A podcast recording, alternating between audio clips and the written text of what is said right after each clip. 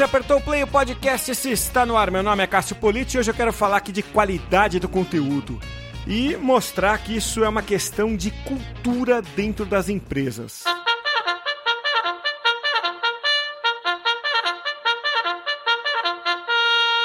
E a corneta anuncia que a Ana Flávia Morawad está de volta aqui ao podcast. Se, se você não ouviu a participação anterior, ouça que ela esteve aqui com a gente algum tempo atrás falando do desenvolvimento de personas e de outros métodos que é, a Saraiva Educação usa para conhecer melhor o seu público, né? Então, Ana Flávia esteve com a gente naquela ocasião e está de volta aqui hoje para a gente bater um papo sobre esse tema que eu anunciei na entrada do programa, que é a qualidade de conteúdo dentro das empresas. Mas primeiro, Ana Flávia, quero te agradecer é, por mais uma vez bater esse papo aqui comigo. É uma honra e um prazer ter você de volta. Obrigado, viu, Ana Flávia? Oi, Cássio. Oi, pessoal. Muito obrigada. O papo anterior foi muito bom. Vamos bater mais um papo aí, trocar figurinha, mais informação nesse, nessa conversa de hoje. É muito bom ter você aqui. Vamos trocar figurinha sim. E é, a gente hoje vai falar um pouco sobre a consequência, na verdade, de você conhecer bem o público, né? É, que foi o tema que a gente abordou na sua participação anterior aqui no podcast. Assim. Porque uma vez que você conhece bem o público, você tem condição de criar conteúdo de qualidade, né? Então acho que esse é, um, um, é meio que a, a base para o outro, né? Mas é, o que a gente é, pode perceber, pelo menos o que eu posso perceber, é que é, a, a, identificação é, do, do público, mesmo sendo um primeiro passo, ela não implica necessariamente a produção de conteúdo de qualidade, né? É, então deixa eu pegar o próprio exemplo de vocês é, na Saraiva, né? É, vocês precisam falar com um público de é, medicina, direito, marketing e outras áreas diversas, né, dos mais de 400 títulos de livros que vocês lançam todo ano. Se você tiver uma equipe só para é, escrever sobre tudo isso, o conteúdo vai ficar raso, né? E aí vem minha pergunta para você, né? Jogar bomba para você responder, Ana Flávia. Como é que você lida com tudo isso, né? Como é que faz para você é, conseguir dar profundidade quando você não tem uma equipe é, tão eclética e tão grande a ponto né, de, de saber tudo sobre todos os assuntos. Como é que fica? Como é que faz? Olha, Cássio, realmente não é fácil. Essa pergunta realmente é uma bomba. É a pergunta de um milhão, né? É, a gente aqui dentro da Saraiva foi descobrindo como a gente, como você falou, a gente tem muitos temas internos é, e escrever com qualidade é uma das nossas premissas, né? A gente é uma empresa de conteúdo. A gente fala, a gente entrega conteúdo para as pessoas e conteúdo de qualidade.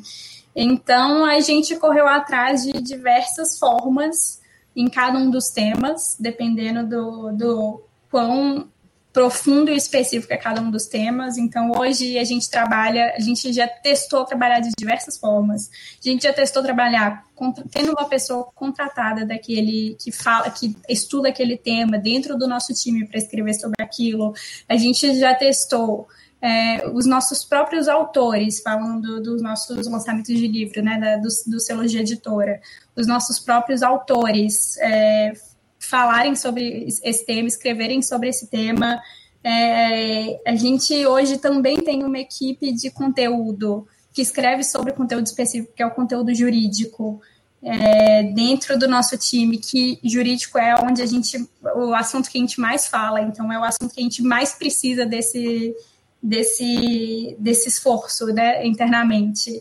É, a gente já fez o teste de contratar frila então, hoje, basicamente, o que se manteve hoje foi um time de conteúdo é, específico, falando específico sobre aquele tema dentro de casa.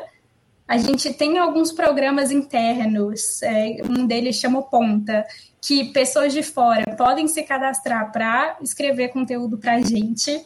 É, e frilas e autores são os, os quatro caminhos que hoje funcionam para a gente, dependendo do tema e de quão profundo esse tema precisa ser. Se ele precisa ser um pouco mais sistêmico ou se ele precisa ser um pouco mais profundo, a gente caminha para um ou outro lugar. Mas, assim, o, o que funcionou para a gente foi, de fato, ter uma ramificação de opções é, para escrever para a gente, né? Para a gente conseguir chegar nesse lugar de conteúdo de qualidade para o público. Então, assim, o que me chama a atenção aqui é, não é muito o, o, caminho que você encontrou, tá? Claro que isso é, chama atenção também, tá? Não, não quero é, menosprezar esse esforço, né? Ou, ou, na verdade, assim, as ferramentas que vocês encontram, tá? É que elas são muito particulares do negócio de vocês, né? Sim. É, então, isso é, é, claro que impressiona, né? Porque você fala assim, caramba, eu não sei se eu trabalhando é, numa editora, eu rapidamente encontraria tantas formas como você encontrou. Vocês devem ter levado tempo para encontrar esses meios todos. Então, isso, você fala assim, putz, isso é muito peculiar do negócio de vocês. Sim. Ok. Mas o que realmente me impressiona, e me impressiona mais, é que vocês têm a cultura de fazer isso, né? É, então, é, putz, isso, isso é, é, é, é assim, é, é, a causa de tudo isso, né? você fala assim, pô, vocês só chegaram a tudo isso que vocês, que você acabou de descrever, que é um arsenal de formas de você garantir conteúdo, porque tem uma cultura que de alguma forma vocês desenvolveram. Eu estou falando bobagem, não? Não, é exatamente isso. É, acho que a, a, cultura faz com que cada uma das pessoas da organização, da empresa, se preocupe com isso, né? Porque uhum. não é uhum. uma coisa. Não, não é uma coisa simples. É, obviamente, você escrever um texto e, e, entregar e colocar no ar é, é muito mais rápido e principalmente pensando em negócio, em empresa, a gente precisa, a gente é cobrado por velocidade o tempo inteiro, né? É, mas quando dentro da premissa, dentro da cultura organizacional, a qualidade é um valor, é, cada pessoa da empresa, cada pessoa do time é, se, se mostra e, e, se coloca um pouco responsável pela qualidade daquele conteúdo que, que sai dali de dentro, né? É um pouco disso. Então, e você tocou num ponto que é muito interessante. Você falou de velocidade, de rapidez. Teve um tempo na minha vida, não faz muito tempo, no próprio Comunix e em outras empresas, a gente começou a implantar métodos ágeis, né? É, tipo Scrum. Para quem não conhece, o Scrum é um método muito usado em tecnologia da informação. O pessoal programador, TI, Usa muito, é muito legal, porque você é, coloca ali uma autonomia muito grande para a equipe, organizar muito bem as tarefas, né? então ela é, acaba que você tira um pouco o peso ali do chefe ficar distribuindo tarefas, a própria equipe se organiza com isso. Então em TI isso funciona muito bem. Quando a gente implantou isso no marketing, em algumas empresas, eu lembro que uma universidade eu ajudei a implantar como consultor, é, em duas equipes que eu dirigi, eu implantei. Sabe o que eu descobri?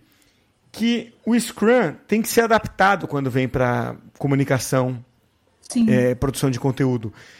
Porque em TI, a grande preocupação, o grande indicador de, de resultado é tempo de entrega, é velocidade né, de programação. Uhum. E é claro, TI é isso, né? Você tem que fazer um, um desenvolvimento, um software é no menor tempo possível. Quando você faz conteúdo, é com a maior qualidade possível, né? Sim. Então, é, quando você trabalha com 400 lançamentos por, por ano, o que, que, pesa mais? Assim, eu sei que você vai falar que é um balanço, acho que essa é uma resposta padrão. Mas não vale essa resposta, Ana Flávia. Eu queria que você elegesse um. É conteúdo ou é prazo? Olha. quer, dizer, quer dizer, é qualidade ou é prazo, né? Conteúdo para os dois. É qualidade ou é prazo? É, eu vou te. Já que você não, não, não me deixou dar a resposta padrão, vamos tentar encontrar uma outra resposta aqui. Eu acho que é, hoje a qualidade se torna muito mais importante para a gente, é, principalmente porque a gente já cometeu o erro de colocar prazo na frente da qualidade e fazer isso tem consequências. Tem diversas consequências. Primeiro, porque o público é, não é bobo, né?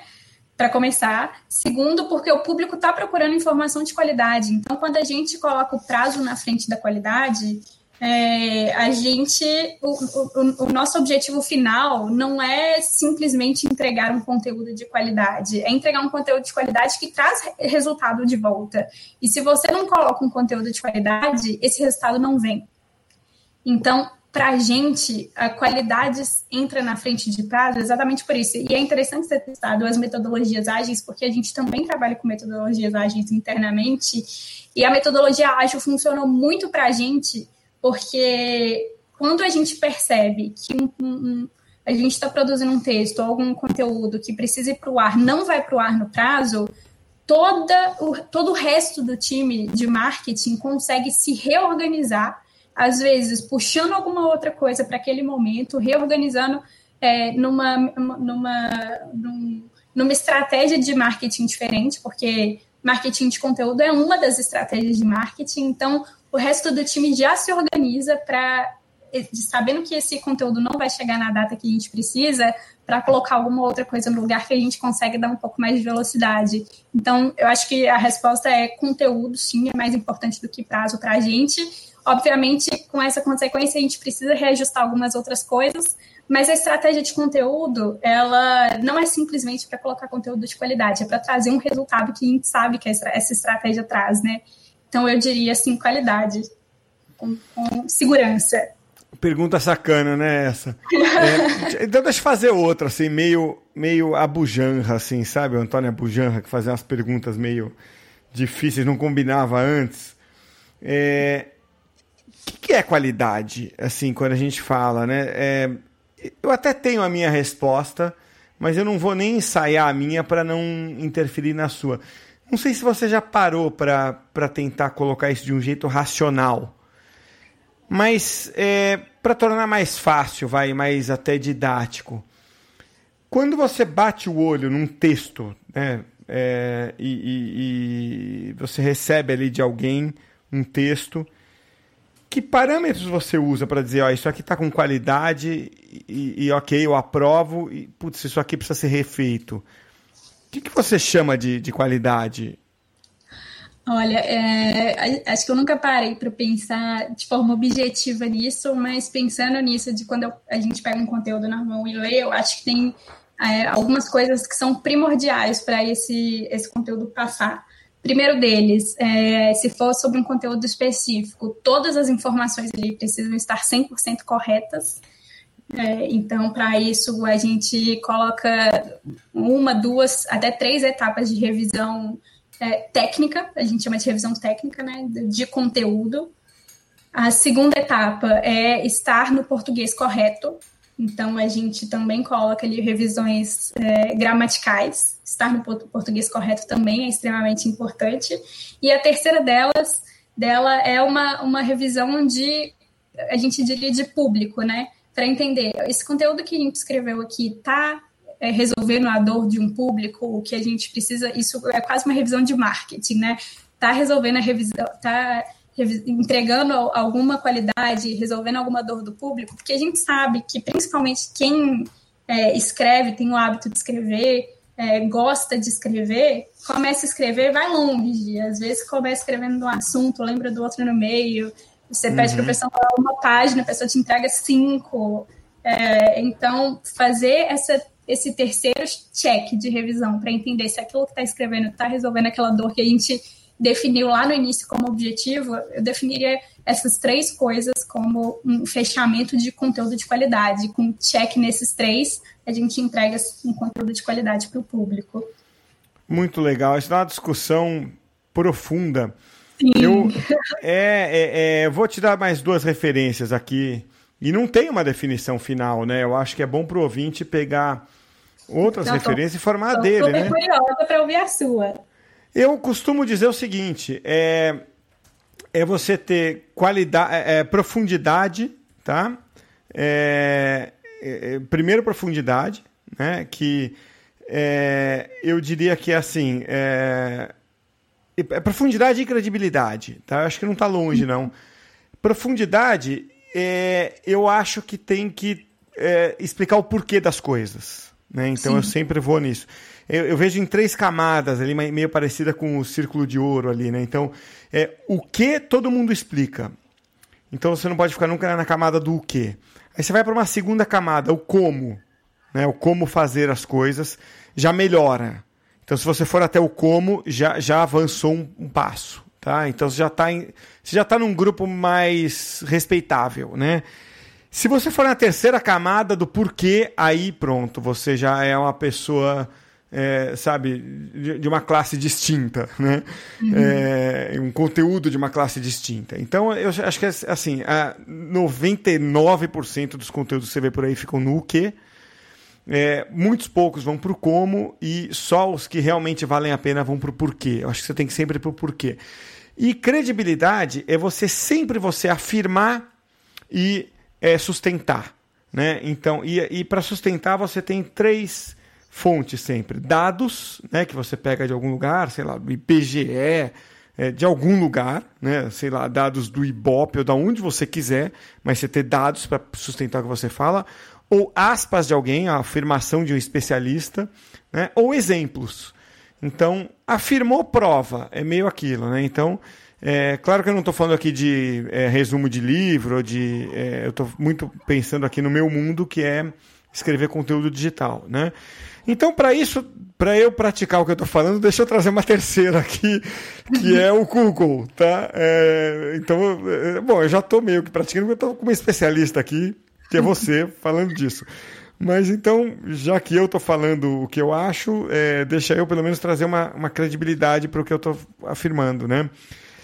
É, o próprio Google é, tem uma, um, um jeito de conferir eh, qualidade para o conteúdo dele, né? O Google com a inteligência artificial dele chamada Rank Brain, Sim. ele é isso para efeito de SEO, né? É, é, ele, ele usa uma três componentes, né? Da sigla EAT, é, EAT, né? É, que traduzindo para o português é expertise, autoridade e confiança, né? Para simplificar e tornar isso fácil, não ficar falando tecniquez aqui. O Google, quando olha para uma página, quando ele encontra uma página web e ele vai ranquear essa página, ele avalia com os mecanismos de inteligência artificial dele se uma página tem três coisas. Expertise, ou seja, se quem escreveu aquele conteúdo é um expert no assunto, se o site como um todo tem autoridade naquele assunto, se o conjunto né, que ele publica tem autoridade, sempre escreve sobre aquilo, e se é um site confiável né, do ponto de vista técnico. No fundo, se você parar para pensar, o que vocês fazem na, né, na, na, no conteúdo da Saraiva tem um pouco de AT, não tem, eh, Ana tem. Flávia? Tem, tem 100% disso. É, é, bem citado, você bem citou aí sobre o Google. Lá no Google não adianta você escrever um, um texto extremamente longo e falando um monte de abobrinha, né? É, falando coisas repetitivas, somente para para ficar enchendo linguiça ali, para é. ser um texto longo, né? Você precisa entregar credibilidade. É, mas sim, dentro, dentro da empresa a gente trabalha com isso, e isso fica um pouco mais fácil para a gente, porque a gente está com os autores, né? A gente tem os, entre aspas, detentores daquele conhecimento, as pessoas que estudam é, aquilo e dão aula daquilo, então a gente tem esses experts internamente. Então, esse trabalho ele fica um pouco mais fácil para a gente, porque esse, esse é o serviço que a gente vende, né? Esse é o nosso core, mas a gente tem total esse, o, o, o, a base que o Google analisa dentro da nossa empresa também. Agora, vocês, você acabou de citar que vocês têm autores, né? É, e lá no começo você disse que uma das fontes eram os autores.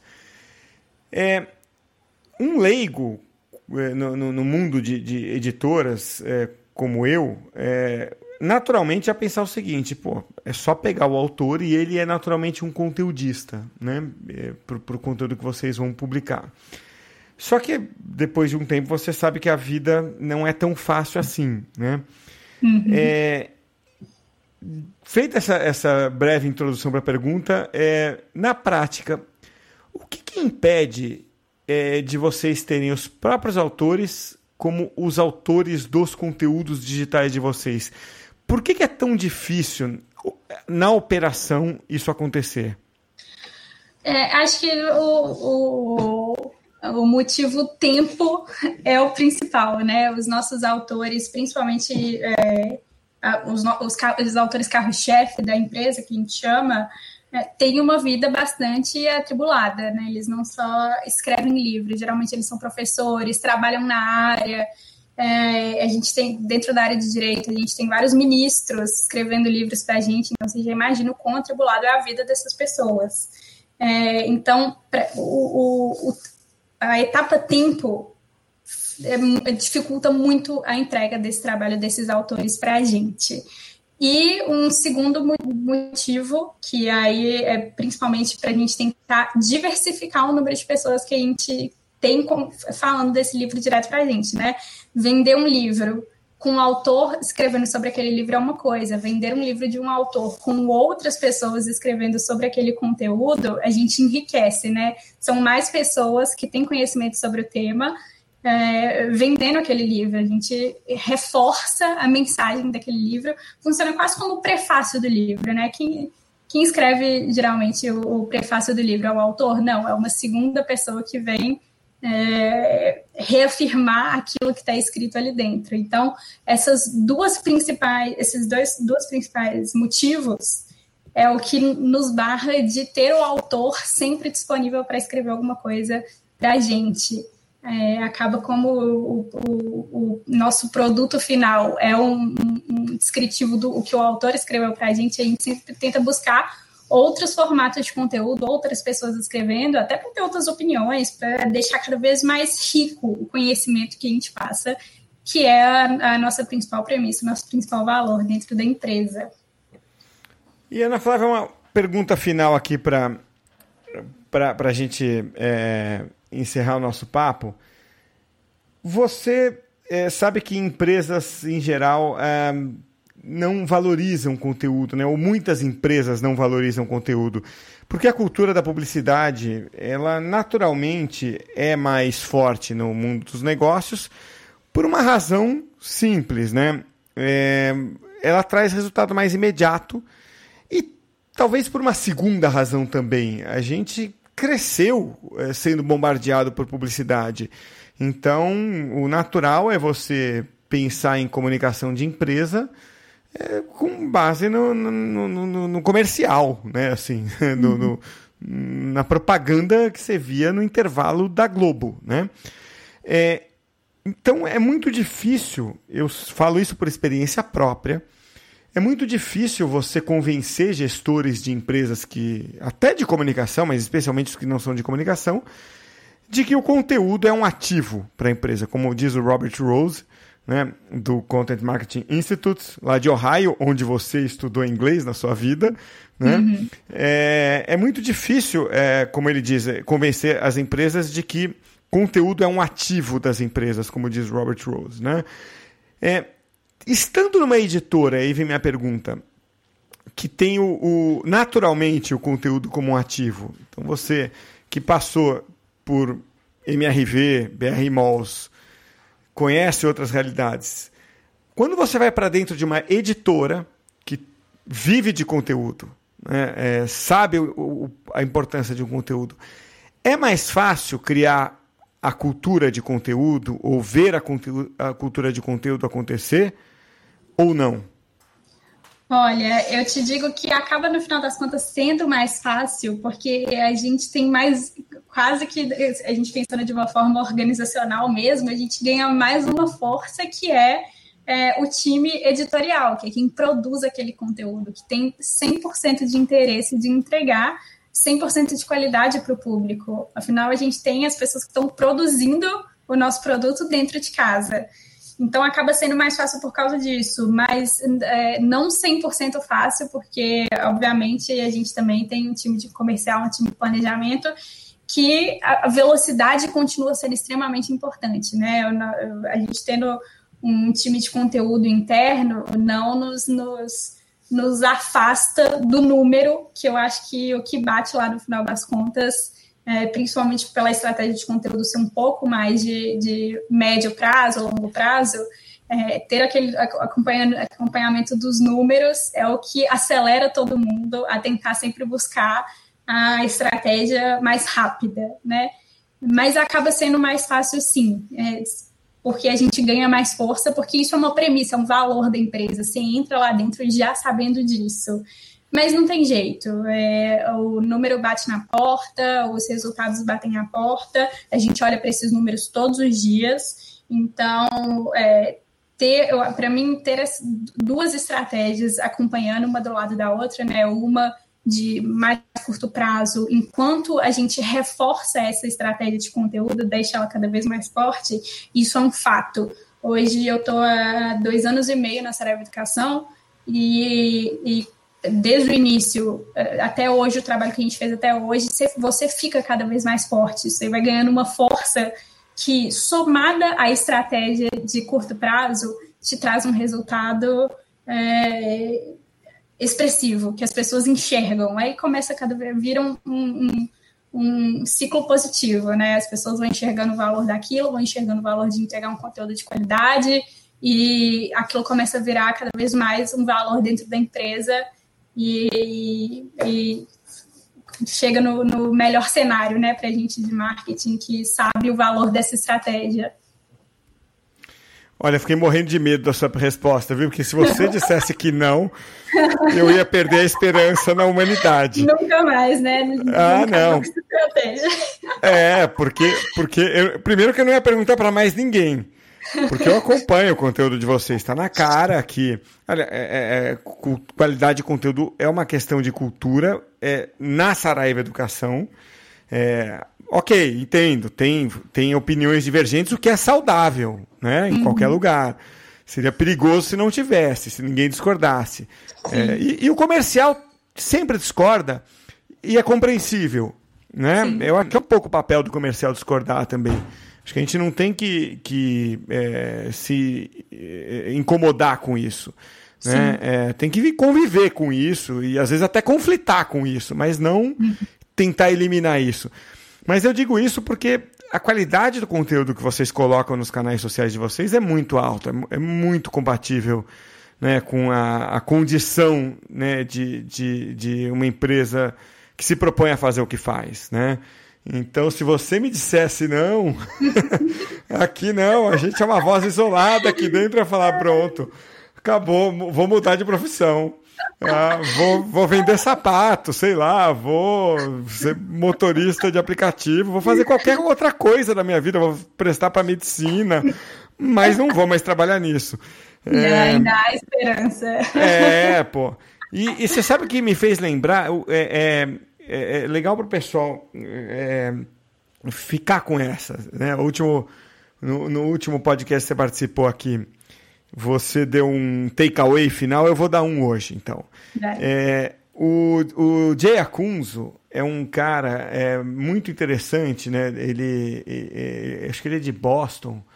Ele, ele foi CMO do HubSpot, ele trabalhou no Google, ele tem um podcast e acho que também um livro chamado Unthinkable, e ele, uma vez eu vi uma, uma palestra, ele era o Keynote, e ele falou o seguinte: ele, ele perguntou o seguinte para a plateia, né? Falou assim: ó, era um público grande, assim, umas 5 mil pessoas. Falou: ah, aqui na plateia, levanta a mão quem, numa escala de 0 a 10, quer ser nota 5. e, pô, obviamente ninguém levantou a mão, né? Ele falou: é, todo mundo aqui, né? Ninguém quer ser nota 5. Todo mundo aqui sai todos os dias da cama, levanta da cama para ser nota 10, né? Todo mundo aqui se esforça para ter um, um produto nota 10, ser um profissional nota 10 e tal. Por que diabo vocês fazem conteúdo nota 5? Aceitam ter um conteúdo nota 5, né? Pô, é, isso, isso mexeu com todo mundo, sabe? Comigo, até hoje, tanto que até hoje eu repito, né? E eu faço, olha, vou dar uma dica, Ana Flávia, para você fazer com a tua equipe. Você sabe que eu, às vezes, faço só de sacanagem com os outros. O cara me entrega um texto, alguma coisa, antes de eu ler, eu respondo no WhatsApp, às vezes pessoalmente, falo assim: vem cá, eu, antes de ler, isso aqui é o melhor que você consegue fazer? Pegadinha, né? Essa pergunta. É maldade, mas é legal. É, é certeza que você está me entregando o melhor que você conseguia, né? Causa desespero. Mas sabe o que, que é? É que as pessoas estão acostumadas a fazer nota 5. Ah, Sim. vou fazer aqui. E, e aí a resposta que você acabou de me dar me deu, me deu essa impressão, né? Vocês são os, a empresa ou, as, ou a equipe ou alguém, ou você lidera dois times ali que é, incorporou o negócio, né? Que o Jay Acunzo fala de fazer nota 10, entendeu? De é, senta ali e, e sai, sai, a coisa nota 10. Isso eu acho muito legal, viu, Ana Flávia? É isso, é, é, eu acho que é questão de valores da empresa. Se entregar no prazo uhum. é um valor muito importante dentro da empresa, as pessoas vão entregar no prazo, elas fazem aquilo que se espera delas. Uhum. É, se elas perceberem que, que, o que se espera delas é outra coisa, elas vão começar a entregar essa outra coisa. É, muito, é, é questão cultural da, da empresa mesmo, não tem para onde correr. É isso, é uma coisa meio Bernardinho assim, né? Nunca, nunca dê menos do que, do, do, que o seu máximo, né? Então, Sim. é isso aí. Nossa, uma delícia o papo com você, Ana Flávia, e, e acho que é, é, inspira muito porque é, é, legal ver uma, uma empresa né, que vive de conteúdo, fazendo conteúdo, falando de conteúdo. Então, te agradeço muito por aceitar mais esse convite e as portas estão sempre abertas aqui para você. É entrar sem bater. Obrigado, viu, Ana Flávia? Obrigada, Cássio. Obrigada a todo mundo que ouviu aí até o final. É muito legal essas conversas, a gente troca figurinha, aumenta nosso repertório, nosso conhecimento. É muito bom do podcast, muito bom conversar aqui, conseguir trocar com você aqui. Obrigada, Cássia.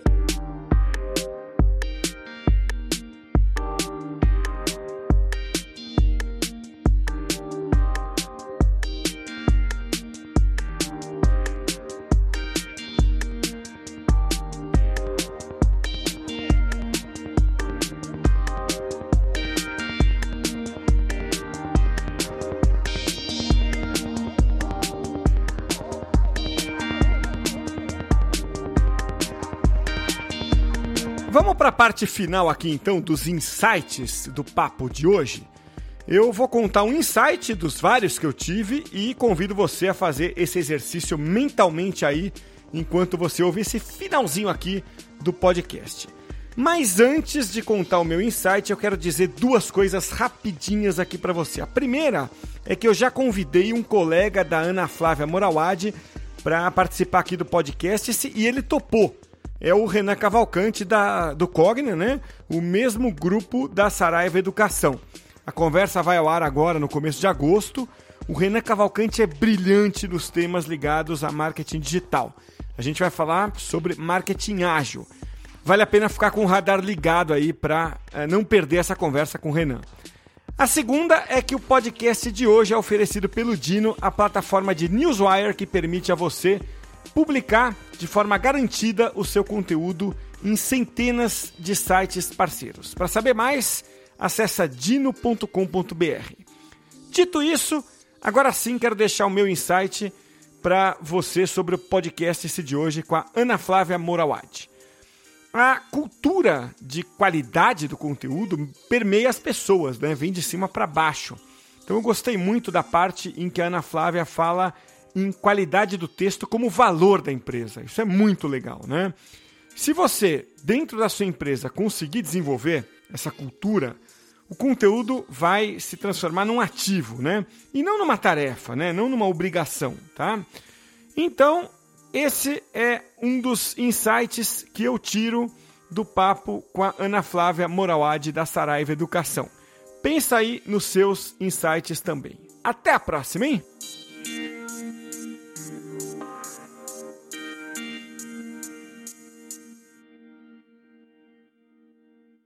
For confidence in your financial plan, look for a CFP professional. When your financial advisor earns the CFP certification, it means he or she is trained to provide ethical financial planning across a holistic range of topics, from retirement and investing to taxes and estate planning, all in your best interest. So, with a CFP professional, you'll feel confident in your financial plan today and tomorrow. Three letters do make a difference. Visit letsmakeaplan.org to find your CFP professional.